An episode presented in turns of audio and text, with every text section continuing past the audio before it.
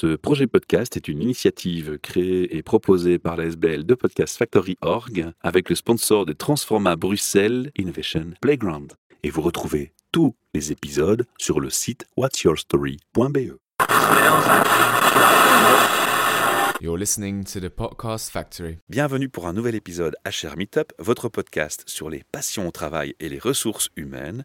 J'ai la joie et le plaisir de retrouver aussi une invitée que je connais déjà, qui est venue plusieurs fois à notre micro, donc les fidèles qui nous suivent la connaissent sous deux noms, soit Florence Pire, qui est son vrai nom. Bonjour Florence. Bonjour. Merci de me faire confiance et de revenir à mon micro.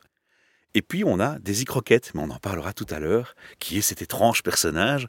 Alors, ceux qui ont écouté les épisodes précédents savent déjà qui tu es et savent déjà qui est Daisy Croquette. Mhm. Mais ceux qui nous rejoignent pour la première fois, on va leur faire plaisir. On va faire un petit rappel. Daisy Croquette ou Florence Pire, qui êtes-vous? Merci Michel. Donc en fait, voilà, je m'appelle Florence Pire, je suis euh, sociologue, systémicienne, je suis également improvisatrice et clown. Et effectivement, Daisy Croquette, c'est le nom de ma clown. Mais je ne suis pas que clown. Et donc moi, mon truc, bah, déjà quand j'étais jeune, par les mouvements de jeunesse, etc., j'ai toujours aimé le groupe. Être avec d'autres personnes, dynamiser, animer. J'étais chef euh, louveteau, tout ça. Puis j'ai fait des études euh, même d'assistante sociale à la base, donc tout ce qui est contact humain. Puis j'ai fait la sociologie qui m'a permis de mieux comprendre euh, finalement de manière un peu plus macro mais les phénomènes euh, sociétaux et donc derrière ça ben, aussi comment fonctionnent les gens. La systémique, ça a été vraiment révélateur de mieux comprendre finalement les dynamiques des systèmes, les dynamiques des groupes. L'impro, bientôt 30 ans que je fais de l'impro, et l'impro, ça a été vraiment un outil pour agir dans les systèmes humains, pour redynamiser, pour recréer du lien. Et le clown, voilà, c'est encore un petit peu différent, mais le clown, ce qui m'intéresse dans le clown, c'est vraiment son regard décalé et qui va permettre de donner un autre regard justement sur euh, le fonctionnement des systèmes humains. En résumé. J'aimerais souligner, et d'ailleurs je le pense sincèrement, c'est pas un faux compliment. Quand on écoute ce que tu viens de dire pour te présenter, n'importe quel DRH, patron d'entreprise ou manager va directement tilter sur ici, on a une sociologue avec une approche systémique. Et ça, c'est une vraie valeur ajoutée quand on conseille au niveau stratégie d'une entreprise, je trouve. Et le clown, le côté rire, on sait que beaucoup d'entreprises fuient le sentiment au travail. hein. C'est un peu tabou le sentiment au travail. Et le côté rire, le côté clown, je trouve que ça apporte encore une plus-value aussi. Et les deux ensemble, ma foi, je peux comprendre que tu as beaucoup de succès auprès des entreprises d'ailleurs. J'ai travaillé pour l'une d'elles qui a fait appel à tes services, qui était Uniwan, et on les salue au passage. Jean-Marc, un petit coucou à toi.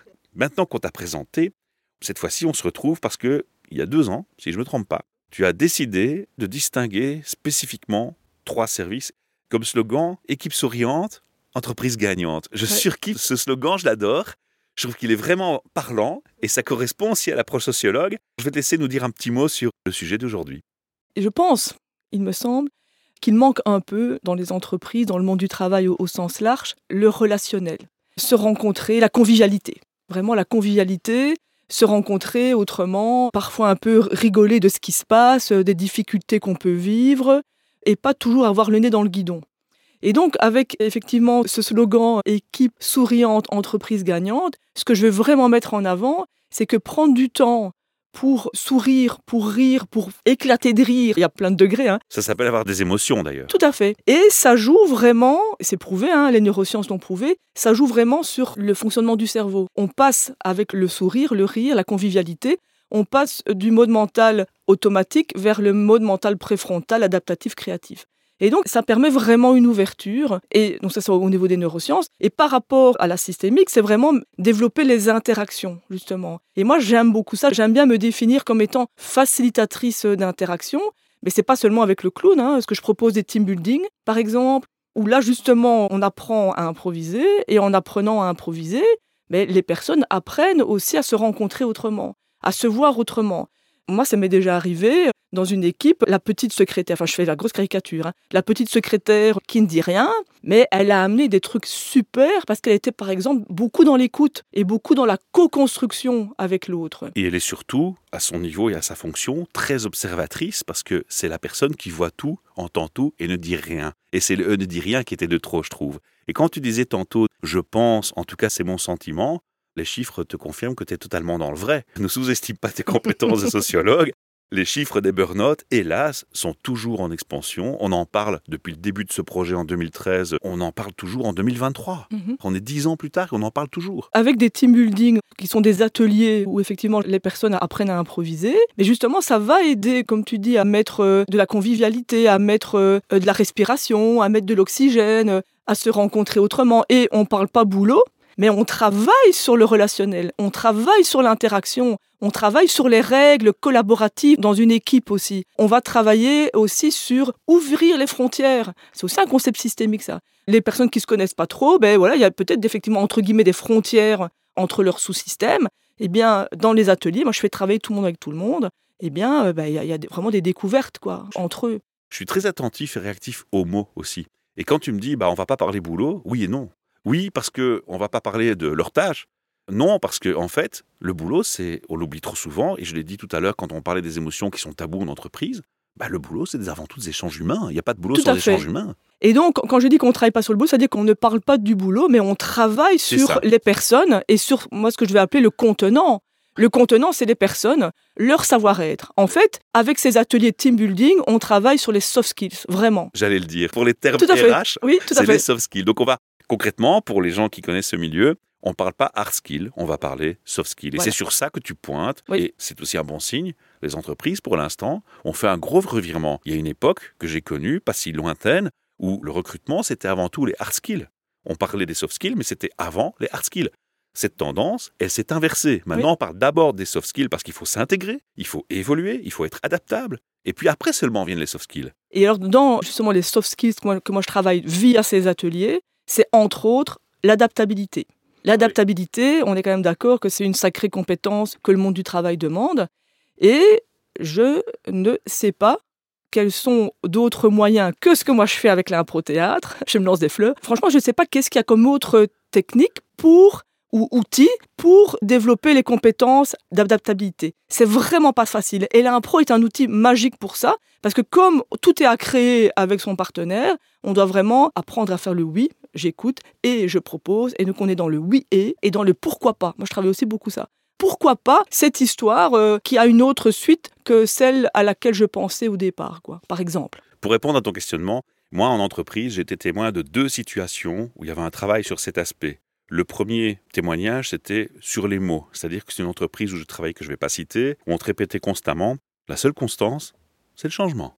Et je trouvais ça bien. Mhm. Mais c'est un peu limité. hein. Une phrase ne suffit pas pour changer une culture et l'ADN de l'entreprise, et surtout ne suffit pas pour changer les comportements des gens. On leur disait plutôt ça, genre euh, tais-toi, accepte le changement parce que c'est la seule constante. C'était plutôt euh, la phrase de compensation de la frustration, tu vois. Et le deuxième cas de figure où j'ai entendu parler quelques entreprises, et, et là elles ont agi, c'est les entreprises qui ont instauré ce qu'on appelle l'intelligence collective. Mhm. Et puisque je parle de ce thème, ça tombe bien, parce que dans les trois services que tu vas proposer, tantôt on en parlera dans le comment, tu as cette approche Oui, tout à fait. il y a deux ans que tu as commencé à instaurer ça. J'ai envie de te demander pourquoi tu as commencé à te dire ben, on va un peu restructurer mon offre de service et je vais la présenter autrement parce qu'il y a des éléments importants clés. Et c'est ce changement-là que je vais essayer de comprendre. Effectivement, j'ai groupé trois services sous ce label, entre guillemets, euh, équipe souriante, entreprise gagnante. Le changement, c'est de préciser, de mettre un focus sur cet argument, du- le sourire qui va effectivement être gagnant. Ben, quand je dis simplement Daisy Croquette, euh, clown sociologue d'entreprise, pour certains, c'est pas clair, quoi, par exemple. En fait, ça m'est venu à la sortie du Covid. ok? Je me suis dit, bon, mais moi, je faisais déjà toute une série de choses avant le Covid. Bon, le Covid, euh, j'avoue que ça a été un peu compliqué pour moi. Je me suis dit, mais à la sortie du Covid, ben, les gens, ils ont besoin de se revoir. Ils ont besoin de convivialité, ils ont besoin un peu de se dérider, ils ont besoin de faire des rencontres, de rigoler autour de la tasse de café, etc. Et pourquoi pas justement proposer des services qui activent finalement cette démarche de convivialité, de sourire, d'entente, de solidarité, etc. quoi. Et donc c'est ça je me suis dit, voilà, il y a un truc que j'ai envie de communiquer avec ce, mon petit slogan. Ce qui m'interpelle immédiatement ici, c'est quand tu dis bah, il y a eu le Covid. Le gros changement qu'a apporté le Covid aussi, c'est le changement sur la relation de confiance, sur la notion de confiance. Avant, on avait énormément de mal à faire confiance à quelqu'un qui te disait je vais travailler en télétravail. Et maintenant, ça a changé grâce au Covid. On est en train de faire une marche arrière, malheureusement, dans certaines entreprises. Mais malgré tout, on a des systèmes hybrides ou full télétravail qui existent, qui n'auraient pas pu exister avant la crise pandémique. La confiance, c'est aussi un sujet sur lequel tu vas travailler. Oui, c'est ça. Donc ça, c'est effectivement dans les ateliers. Team building, hein. j'ai un exemple. euh, Donc c'est une équipe euh, qui travaille ce qu'on appelle la co-intervention. hein. Donc ils travaillent à deux euh, face à un système. Ils avaient déjà beaucoup travaillé en accompagnement, supervision, euh, la question de la co-intervention. Et ils avaient entendu parler de moi, que je faisais des choses un petit peu différentes. et ils étaient prêts à faire quelque chose d'un peu différent. Et donc, ils m'avaient contacté et j'ai fait un accompagnement de cinq séances, cinq demi-jours, à la fin des cinq demi-jours, donc pendant lesquels, parce que les gens se demandent qu'est-ce qu'ils font pendant cinq demi-jours, eh bien, pendant ce temps-là, moi, j'apprends aux personnes à improviser. Voilà, on fait des exercices progressifs euh, pour apprendre à improviser, tout ce qui est verbal, non verbal, etc. Vraiment. Et à la fin des cinq euh, séances, là vraiment l'équipe était unanime. Ils avaient confiance les uns entre les autres. Ce qui n'était pas le cas avant. En fait, ils n'avaient pas senti qu'il n'y avait pas de la confiance. Enfin, il y en avait quand même, hein, pour pouvoir travailler, il y a quand même un minimum. Mais là, ils étaient euh, visiblement arrivés à un stade où c'était une vraie confiance que tous les exercices qu'on avait faits avaient permis. Avoir confiance, c'est accepter et se dire que ce que l'autre apporte, ben, c'est aussi intéressant. Est-ce qu'on peut dire que c'est une prise, avant tout, une prise de conscience? Parce qu'en fait, tu sais, comme les comportements humains, quand tu veux les changer, pour le changer, il faut d'abord en prendre conscience. Ce que tu me dis là, j'ai le sentiment que ce qui leur est arrivé, c'est d'avoir pris conscience que leur confiance était peut-être plus haut qu'ils ne le croyaient au départ déjà. Et ça a permis d'aller en plus loin dans la confiance. Et alors, vraiment, les ateliers d'impro que j'anime depuis plus de 20 ans, hein, pour rebondir sur ce que tu dis, c'est que ça joue vraiment sur le mindset, clairement. Et pour qu'un mindset s'assouplisse, s'ouvre, s'élargisse, c'est pas en une petite séance d'atelier, quoi. Donc ça demande un peu plus de séances. Et alors, c'est ce que j'appelle, parce que tu parlais de prise de conscience, c'est ce que j'appelle aussi la prise de conscience comportementale. Donc, c'est pas seulement la prise de conscience cognitive, ah, j'ai compris. C'est aussi concrètement, dans mes comportements, qu'est-ce que je vais mettre en place d'autre que ce que je faisais avant? Pour pouvoir atteindre ce stade-là, il faut plusieurs séances qu'une demi-journée. Une demi-journée, je fais, hein, le team building d'une demi-journée ou d'une journée, mais là, on est vraiment sur, on se rencontre autrement, on rigole, on se rencontre. Euh, et puis, si on veut effectivement aller plus loin, mais déjà, avec une demi-journée, il y a un côté sympa, hein, mais pour aller plus loin, ça demande effectivement plus de séances. Quoi. Alors, un DRH qui nous écoute va te demander, mais Florence, combien de temps alors? Je propose des processus de cinq demi-jours, comme je disais là, parce que j'ai remarqué par expérience que cinq demi-jours, ça permettait. Bon, après, on peut faire plus. Hein. Je reformule ma question autrement. Est-ce qu'on peut aller plus loin? Est-ce qu'il y a un accompagnement? Parce que cinq demi-jours, c'est un standard, mais des entreprises avec des spécificités, peut-être que chez eux, c'est pas suffisant. Je vais pas faire peur aux entreprises. Cinq demi-jours, c'est une forme de coaching. C'est-à-dire qu'entre les séances, ben, il y a des choses qui se passent. Il y a des choses qui sont. Évidemment. Euh, finalement, l'impro, c'est l'outil pour activer des prises de conscience, pour mettre des choses en place entre les séances, quoi, tu vois. D'accord. Alors j'ai une formule là où je propose 10 séances. Je propose à la fin, si l'entreprise le souhaite et si les membres de l'équipe le souhaitent, c'est de faire un spectacle d'impro. Donc faire un spectacle d'impro avec les participants. Moi, je suis maître des cérémonies. Bon, parce que des spectacles d'impro, je vais en parler après. Hein, quelle belle transition. Je l'ai fait il y a longtemps. C'était euh, une équipe de plusieurs services qui étaient regroupés. Et on a fait un spectacle après 10 séances. C'est un spectacle d'impro, euh, voilà. Moi, j'ai des, petites combines euh, pour faire vraiment apprendre trucs et, astuces. Après 10 séances, on peut faire un spectacle d'impro où ben, le public, l'assemblée, qui peuvent être les collègues évidemment, qui peuvent être d'autres gens, voilà, mais c'est des spectacles d'impro basiques, mais qui sont très sympas. Avant de faire la transition que tu as tendue, juste à l'instant, intelligemment, j'ai quand même envie de te demander de confirmer si je te comprends bien. En fait, moi, je vois les choses comme ceci. Ta demi-journée ou ta journée de team building que tu proposais, c'est un audit en fait. Et puis les jours qui suivent, c'est le travail de fond pour changer ce qui va pas. Et dix jours, ça c'est le cas où bah, on veut aller plus loin et on veut pérenniser dans l'entreprise des comportements sur du plus long terme. Là, je crois qu'il faut quand même franchement penser à dix jours. Toi qui t'intéresses beaucoup aux neurosciences, on sait, on a étudié dans les neurosciences qu'un changement ne s'installe qu'au bout d'une certaine période. Et plus cette période est longue, plus elle est idéale pour un vrai changement. Cette parenthèse étant faite, je te laisse faire la transition vers le second service. Voilà, le second service, donc c'est un spectacle d'impro que j'appelle Si on était. Trois petits points. Et donc, en fait, c'est un spectacle d'impro qui revisite tous les sujets problématiques, thématiques qu'une entreprise euh, veut partager avec son assemblée. C'est marrant parce que ça me fait penser, si on était, plus tard je serais, un peu comme j'ai vu une fois chez Technocité, ça fait vraiment penser au rêve d'enfant, justement. C'est la première question de notre MRH. Tu vois, on n'est pas loin du sujet, mais je te laisse continuer. Ça m'a fait un petit tilt, là. Dans cette idée du si on était, ben nous, on est trois et on revisite des sujets qu'on nous donne à l'avance. Exemple, il y a quelques mois, nous avons été sollicités par une entreprise qui a été accompagnée par un coach extérieur, un consultant extérieur, qui les a aidés à redéfinir euh, leurs valeurs. Et derrière chaque valeur, hein, qui sont, comme on le sait, abstraites, ils ont défini des comportements concrets. Nous, on a reçu la matière de ces valeurs, de ces comportements, et on a élaboré une structure, et on a joué notre spectacle devant l'équipe. Et de temps en temps, on les sollicitait non pas pour monter sur scène, mais plutôt pour prendre quelques informations qu'on a intégrées dans notre structure. Donc nous, on est improvisateur, mais pour faire passer du contenu, c'est pas comme un spectacle d'impro normal, on va dire. C'est un spectacle sur lequel on a déjà à l'avance une structure pour faire passer les différents points de vue. Par exemple, là, en l'occurrence sur les valeurs, ben, on a fait des impros sur chaque valeur, par exemple. Ça, c'est un phénomène que moi j'observe. Peut-être c'est subjectif de ma part, mais j'ai pas le sentiment de me tromper beaucoup. Je vois de plus en plus d'entreprises qui mettent des valeurs en avant. J'en connais certaines à l'intérieur. Personnellement, je sais très bien que c'est pas forcément celles qui existent. C'est plutôt celles qui seraient souhaitées. Et ce que je déplore, c'est que souvent les entreprises qui viennent avec une valeur qui vient de la hiérarchie, elles n'ont pas, dans les entreprises de grande taille en tout cas, elles n'ont pas forcément questionné le public qui est déjà présent dans l'entreprise. Dans ce que tu proposes là, on y est. On y est à deux niveaux. C'est-à-dire que les consultants qui avaient accompagné l'équipe, il y a vraiment eu un processus, parce que j'ai participé en partie, il y a vraiment eu un processus de consultation et de vote avec l'équipe. Donc les valeurs n'ont pas été définies par le haut, par tout le monde. Et alors le deuxième niveau, ben, c'est le fait de, avec le spectacle, de les partager d'une autre manière mais c'est renvoyer un peu leur vécu de manière rigolote, quoi. On décale, on illustre, on aime bien rire. Bon, c'est pas si facile que ça, par exemple, certaines valeurs. Hein. On va peut-être pas, dans la même entreprise, euh, les comprendre de la même manière. Et donc, nous, on, décale, on, aime bien ça, et ça a été très apprécié, c'était vraiment sympa. J'ai envie de dire que le jeu que tu proposes là, parce que tu amènes le plaisir, le jeu, la joie, le sourire, est un élément clé, parce qu'il faut pas oublier aussi, et on revient encore une fois aux neurosciences, qu'on apprend mieux en jouant. D'ailleurs, c'est pour ça qu'il y a une période de RH où on a connu beaucoup de gamification en entreprise. Il existe toujours d'ailleurs. Par exemple, en agilité, on utilise encore le jeu, tu vois. Ça, c'est vraiment important parce que le jeu permet non seulement d'ancrer hein, la connaissance, la conscience, encore une fois, de la valeur, mais en plus, elle clarifie par le jeu tout quiproquo possible sur son interprétation. Et ça, c'est juste waouh. Alors, je vais vraiment rebondir sur ce que tu dis là. Donc, donc je suis systémicienne, comme je l'ai dit, et un concept en systémique qui illustre ce qu'on dit là, c'est le recadrage. Donc, le recadrage, c'est quoi? C'est donner un autre cadre, sortir du cadre, le out of the box, etc. Pour mieux comprendre. Pour mieux comprendre. Et moi, dans tout ce que je fais, dans mes trois services, c'est vraiment mon dada, c'est mon fil rouge, quoi. Parce que en décalant les choses, en amenant autre chose, on a plus de chances qu'il y ait quelque chose de nouveau qui se passe. Ou un questionnement. Ou un questionnement une réflexion. Donc il y a la fameuse euh, citation d'Einstein qui dit la folie, c'est de faire toujours la même chose et s'attendre à un résultat différent. Donc ça, les auditeurs connaissent certainement. Mais moi, ça, c'est ma ligne, quoi.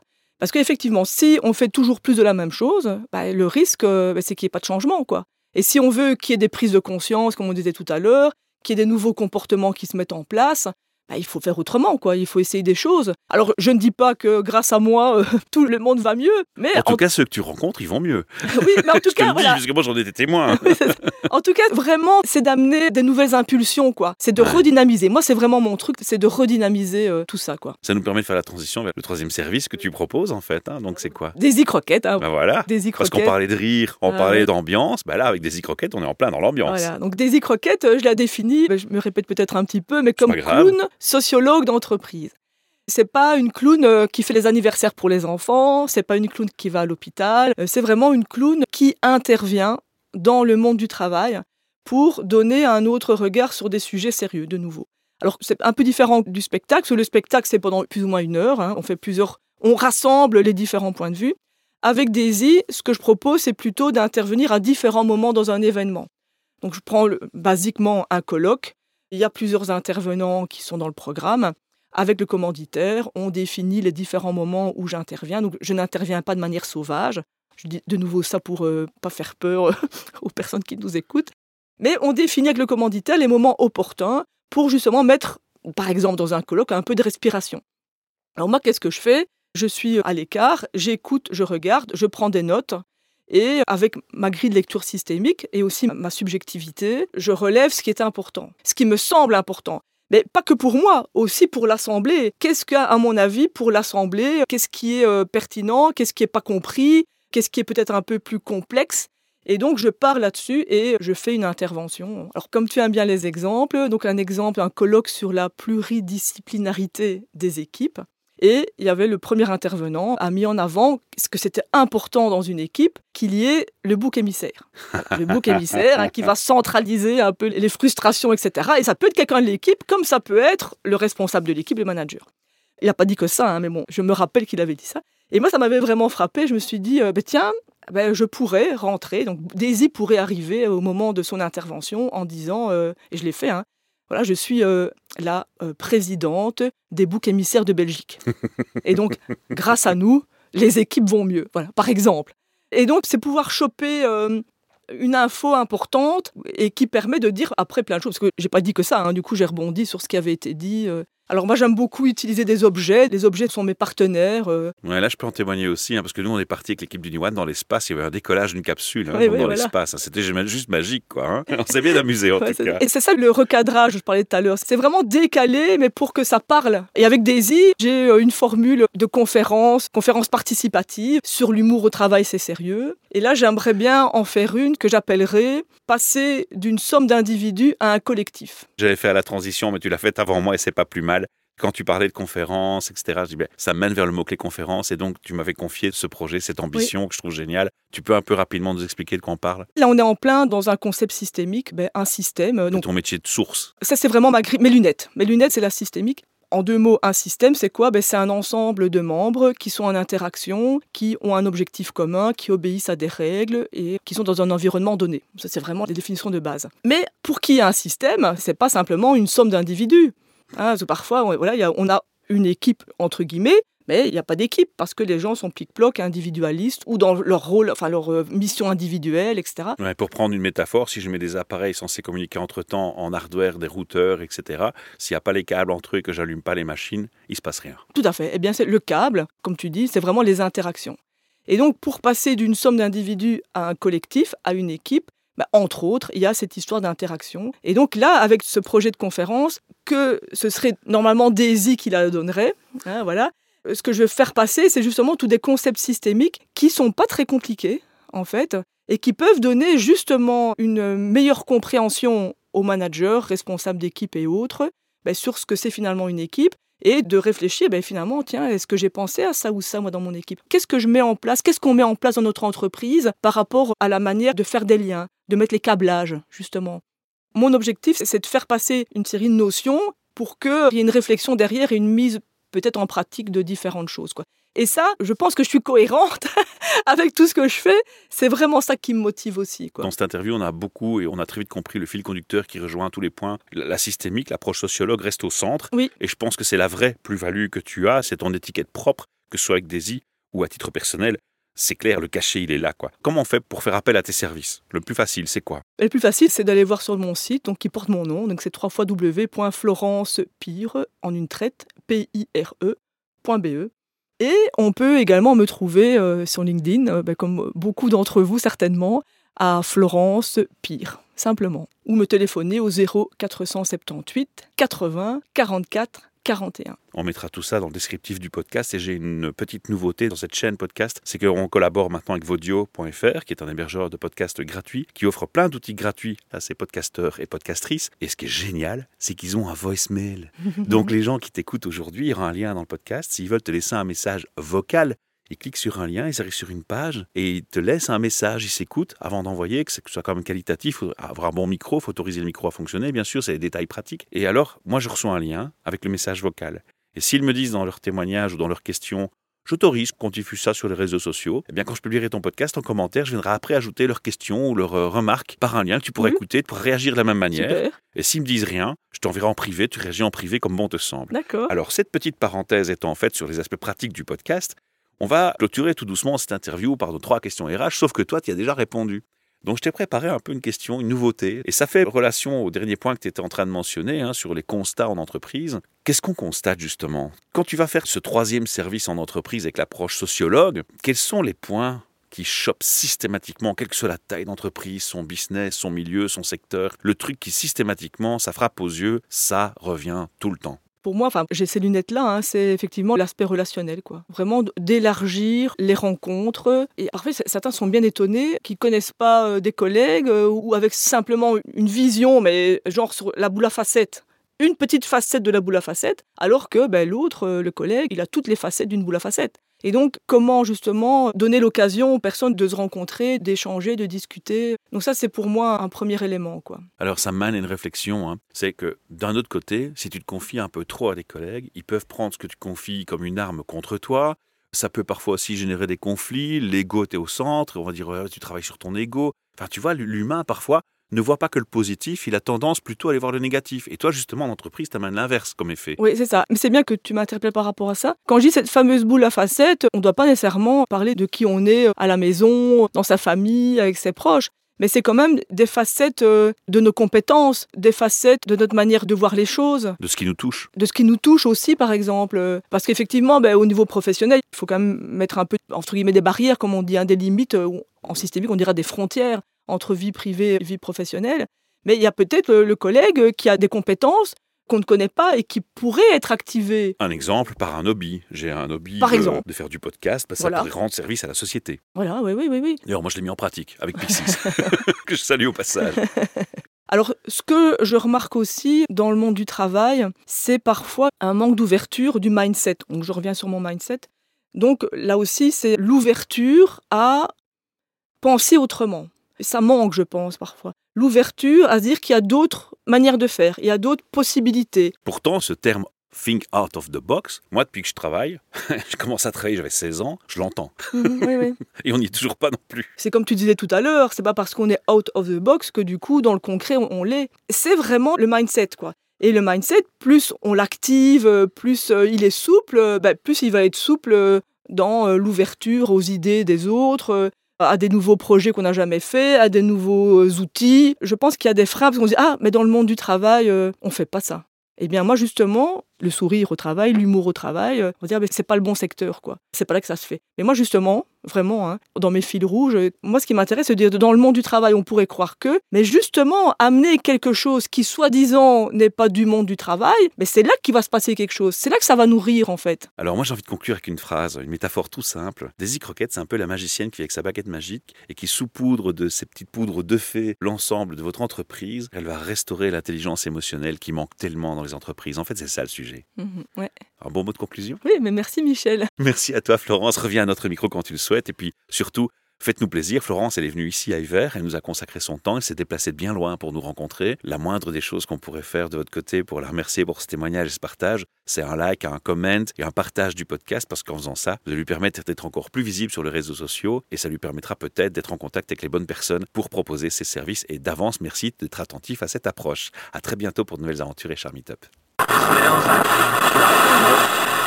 You're listening to the Podcast Factory. Ce projet podcast est une initiative créée et proposée par la SBL de Podcast Factory Org avec le sponsor de Transforma Bruxelles Innovation Playground.